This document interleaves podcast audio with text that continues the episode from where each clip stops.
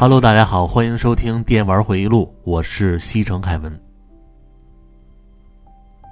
呃，今天这期节目呢，主要想和各位啊聊一位球员，他呢就是贝克汉姆。呃，为什么要聊他呢？因为前几天啊看了一个这个网飞啊今年在十月出的一个贝克汉姆的纪录片儿啊，一共是四集。看完以后呢，我是非常的有感觉啊，就想这期呢聊聊小贝。呃，这个片子呢，我推荐，不管你是看球的还是不看球的，你都可以去看一下，因为这个片儿呢，它可以让你啊全面的了解贝克汉姆整个的足球生涯，以及他很多个人的生活啊，尤其是和维多利亚之间的故事。呃，那至于说这个体育方面啊，我在之前的。这个节目里也说过一点啊，不是专业的，比不上那帮专业说球的啊。但是要说小贝，说曼联，那我看曼联现场的比赛啊，没准比他们还要多。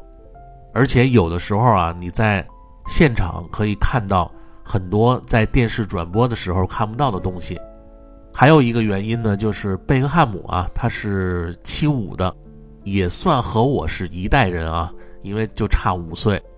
我呢也是看着他踢球啊，一起长起来的，所以今天这期呢，不仅啊是回忆贝克汉姆，同时呢也是回忆一下那些年看球的青春岁月啊。那在说这个专题之前呢，还是再安利一下啊，付费节目《电玩凯旋门》极限脱出的专题呢，还有一期就说完了，之后呢会上新的《英雄无敌三》。和乔乔的新专题，然后之前呢也是吸取了一些啊这个群友的意见，准备把这个游戏店老板系列啊，还有这个世界怪人集锦和将要说的随身听系列啊，都加到这个凯旋门的专辑里，让这个付费的听友啊能更多的感受凯文当年不同的回忆乐趣。所以还是希望各位啊都可以来支持一下。那下边呢，咱们就进入正题。说到这个足球啊，不是微信群的听友可能不知道，我基本上不会在群里，呃，和这个网友啊聊这个体育这一块儿。你像这个微信群里啊，经常看球的那些人啊，像什么咖啡加盐啊，明镜止水。还有那个头像是球队的那几个人，还有看球之前啊经常下球的啊马王他们，然后他们没事儿呢会在这个群里啊聊一些现在的球员。我不聊啊，是因为现在啊不管是足球还是篮球，已经没有想看的冲动了。也就是那几场重要的比赛，你比如说什么世界杯啊、啊冠军杯啊。或者是这个 NBA 的总决赛，还可以看一下。平时的比赛基本上我都不看，主要原因呢就是现在那些队里的人啊，我也都不认识了。再有一个就是我觉得啊，现在有很多球员啊，越来越没有特点了。你看原来那些球员啊，不管是踢球的还是打篮球的，一个赛季啊，几十支队伍，每一个人我都认识。就连这个替补，还有那些队里的万年板凳队员，我都知道。然后每个队啊，哪个人速度快，哪个人射得准，啊，哪个人阴险坏，哪个人进球以后做什么动作，全都知道。然后你再看现在这帮球员啊，不是那种德智体美劳全面发展的六边形战士，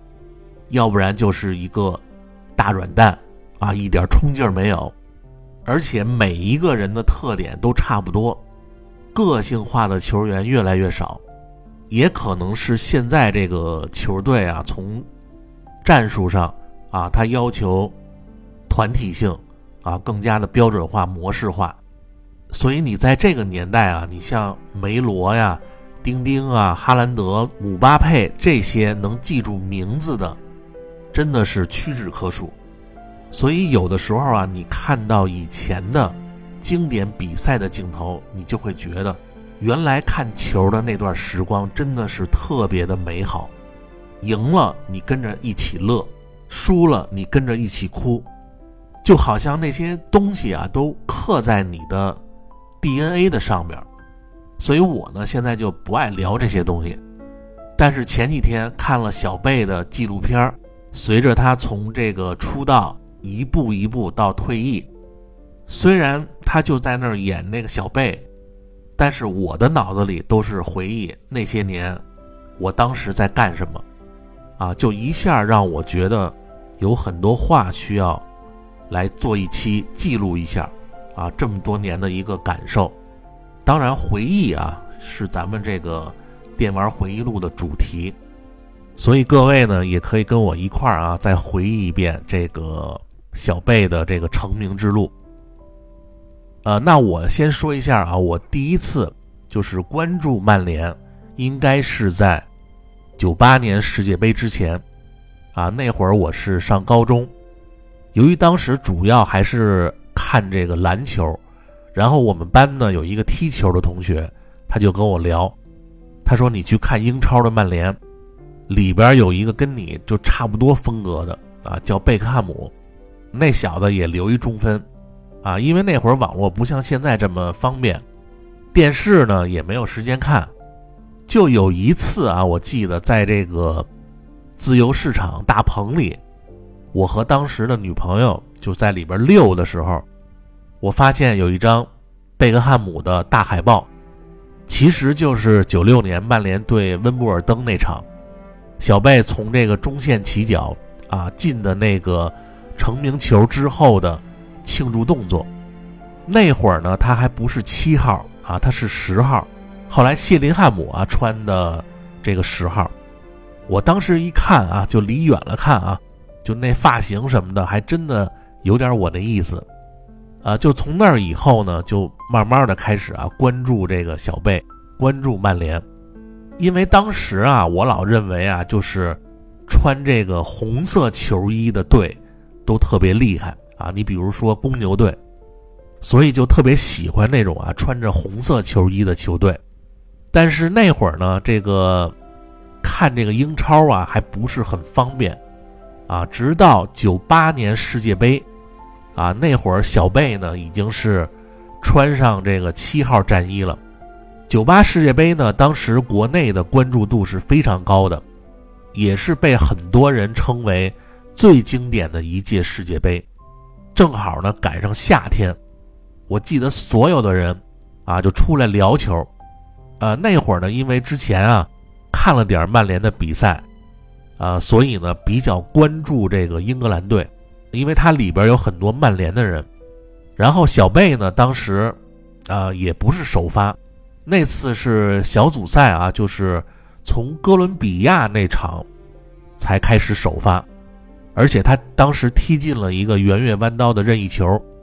英格兰是以这个小组第二出现的。因为那会儿呢，人都把这个英格兰啊算一个老牌的强队，然后再加上这个小贝比较帅，就看他的人就更多了。不过后来呢，在这个八分之一决赛啊对阵这个阿根廷，小贝呢躺在地上啊有点不服啊，蹬了一下西蒙尼，就给红牌罚下场了。然后最后呢，这个英格兰就被淘汰了。不过那场球啊，我觉得所有人都记住了这个追风少年欧文，然后把这个责任呢都怪到小贝身上。你从这个纪录片里就可以看到啊，他们还请到了这个西蒙尼，他自己都承认了，当时小贝踢得很轻啊，但是他要做出被踢得很重的样子，然后裁判才能出这个红牌。然后小贝回国以后，就成为了英国的全民公敌。有的那英国人啊，气得把这个电视机从楼上扔了下来。然后有的人呢，做了这个七号的假人，吊在这个屋檐下。所有的报纸都说这个小贝是混蛋啊，让人失望丢脸。其实我觉得啊，他们这个反应真的是这样。就英国人啊，你平时看啊，他们一个一个都特别老实，说话也特别客气。只要一沾球啊，一看球，不管是赢了还是输了，衣服也都脱了，然后裸着在外边撒泼打滚啊，用这个小便尿手上洗脸，砸人商店玻璃。就郭德纲的话啊，就这种人教育好了是个流氓，但是平时你一点都看不出来，天天装那种西洋老绅士。然后那个纪录片里呢。那小贝还说，有一个非常讨厌的狗仔问他，说：“你让这个全国失望是什么感受？你丫真的是丢脸。”当时他老婆这个维多利亚都不了解什么状况，因为维多利亚是根本不懂球的，他也不喜欢足球，但他就喜欢小贝，只要小贝在，他就看，哪怕小贝在刷墙，他都喜欢看。但是我觉得在那个时候啊，小贝是幸运的，因为维多利亚确实在那个时候给了小贝很多的保护。如果小贝当时他不在美国，而在英国，真的有可能会被弄死。而且你想，贝克汉姆当时也就二十出头，你想一个二十出头的孩子遭到全国人民的恨，是一种什么体验，对吧？所以那会儿应该是小贝这个职业生涯里边最黑暗的日子。然后你再看这个之后的曼联的比赛，他那些队友啊，其实当年也不舒服。就这边在场上踢着，这台上全都是骂贝克汉姆的。我觉得一般心理素质不行的，不自杀也得变成神经病。然后在纪录片里啊，维多利亚说了一句话，他说那个时候啊，让我真的。很痛苦，我到现在都想宰了那些人。就你看维多利亚说这话的表情啊，他是真的喜欢这个小贝。咱们不说这个就出轨的那事儿啊，啊，反正咱们也没抓到他们谁学外语，对吧？但是你要说这么大一帅哥，你要说他不出轨，还真的有点难度。但是贝嫂这个做法啊，真乃一条汉子。人就选择一次一次的原谅，你让一个富家小姐这么拉低身价去喜欢一个臭踢球的，因为我在英国啊，我就老听我那个导师就和我聊天，就说，就是这个英国人啊，这个阶级区分还是比较明显的。如果你觉得，哎，我去英国，这些人都挺好的呀，都是老百姓啊，周末夜里也都脱光了裸奔，都差不多呀。那是因为等级高的人啊，他们都在一个圈子里玩，呃，普通人根本就进不去。从这个最上层的王室成员啊，贵族基本上不会和你成为邻居，除非你上这个英国的名校，有可能和他们的子女成为同学，然后平时基本上就接触不到他们。这些精英的团体下边，就是传统的中产阶级。再往下就是普通的工薪阶层，再往下就是外来者，啊，然后外来者还互相看不顺眼。你比如啊，你去这个餐厅打工，人老板呢会先看你是哪儿的人，如果这个老板是本地的英国人，那基本上你在他这儿就没戏了。我说的时候是大约在两千年左右啊，如果老板是中国人或者是印度人。啊，你还有点戏，但是人家呢也优先要那些英语国家的留学生，因为他们就认为你英语说的再溜，你也不如这个说英语国家的人说的好。而且那会儿啊，这个英国还没有那么多中国人去那儿留学，所以我们班那个英国同学啊就说，就类似维多利亚那种家庭啊，虽然他不是那种贵族啊，就那种高高在上的。但是也是那种比较有钱的啊，富贵人家的小姐，人也上这个贵族学校，而且维多利亚他们家的人都看不上小贝，觉得他就是一个臭踢球的。你要说名气啊，那人辣妹当时的名气也不小，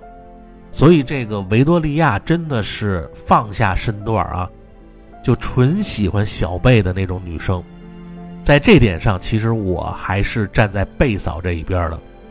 然后咱们还是说贝克汉姆啊，呃，我觉得他还是幸运的，在最难的这一年，这个小贝的队友都给了他最大的支持，尤其你像呃基恩啊，那会儿就像这个老大哥一样，这场上谁要对小贝下黑手，这基恩马上就过去要和人上手，因为那会儿不仅是曼联队的人啊，都挺怕这个基恩的。他本身就是爱尔兰那边的，就打架不要命的那种人，还有这个什么加里内维尔啊，就经常会劝导这个小贝，就你要有一帮这样的兄弟啊，你那些负面的这些情绪啊，慢慢的就会调整过来，一点一点的，这个小贝是通过这个比赛，先让曼彻斯特的球迷开始改变，从而支持他。然后就是这个最牛逼的曼联三冠王之路，啊，这也是让我喜欢上曼联的那一年，九八到九九赛季，欧冠曼联对国米四分之一决赛，在这个曼彻斯特老特拉福德，那会儿国米的阵容啊，虽然他这个大牌比较多，但是他这个中后场啊有点失衡，因为那会儿呢刚过来这个外星人啊罗纳尔多。呃，他呢是当时最巅峰的时候，然后队里呢还有那个恐怖伊万萨莫拉诺，然后还有那个乌拉圭的雷科巴，法国灵蛇德约卡夫，然后国米那时候还有这个莫雷罗萨内蒂和这个小贝最烦的阿根廷的西蒙尼。我记得那场比赛啊，最大的焦点就是小贝。开赛和这个西蒙尼握手的那一刻，而且在那个纪录片里啊，有一个特缺德的记者就问这个索肖，他说：“你们当时在那个更衣室是不是都对小贝说过那王八犊子又回来了？”然后小贝呢，当时就是笑着啊，很不爽的握了西蒙尼的手。那场我还记得啊，就是小贝表现的特别的老练，多次妙传制造机会给那个。黑风双煞科尔和约克，然后这个爵爷呢还是比较会用人啊。常看曼联比赛都知道啊，他喜欢用这个四四二这么打，就打这个小贝在右路传中给这个约克和科尔，就这一个套路。然后全场都在高呼小贝的名字，最后进的那两个球全都是小贝助攻得分的。二比零淘汰了国米。比赛之后，这小贝呢还主动的和西蒙尼交换了球衣。你按我们北京话啊，这就叫局气。就一个男孩通过一场比赛啊，一下就变成了一个男人。然后在纪录片里，那缺德记者又问：“你是不是后来拿压这球衣射飞镖用？”然后这小贝笑着说：“啊，没有，我把它裱了起来。”就再一次体现了，真正能让你成长的只有你的敌人。那场比赛以后啊，这个小贝就好像放下了这个心理负担，一路牛逼带闪电。那场对阵啊，这个英超最牛逼的啊，阿森纳，当时阿森纳六十九分，曼联六十八分啊，曼联老是排第二，阿森纳老排第一。然后那场球呢，阿森纳球迷集体的在唱。高贵辣妹喜欢被举报，但是这球迷骂的越狠，这小贝踢的越好，啊，那场还进了一个，然后就拿到了英超的冠军和足总杯的冠军。之后呢，就有球迷啊打出了曼联三冠王的标语，然后那会儿斯科尔斯都说，三冠王那不可能啊，不现实，什么队伍能做到三冠王啊？但是后来四分之一淘汰了国米，吉格斯关键的一球在半决赛一比一平了尤文图斯，然后次回合让二追三啊，这个基恩和约克的头球，然后科尔的这个小角度补射，二比三淘汰了尤文图斯，然后就是最传奇的那场比赛，这可能也是我看足球比赛最刺激的一场。被称为这个九九年啊，真正的诺坎普奇迹。那年的夺冠热门是拜仁，啊，其实开场几分钟啊，那拜仁的这个巴斯勒就进了一个任意球，特别轻松的就进了。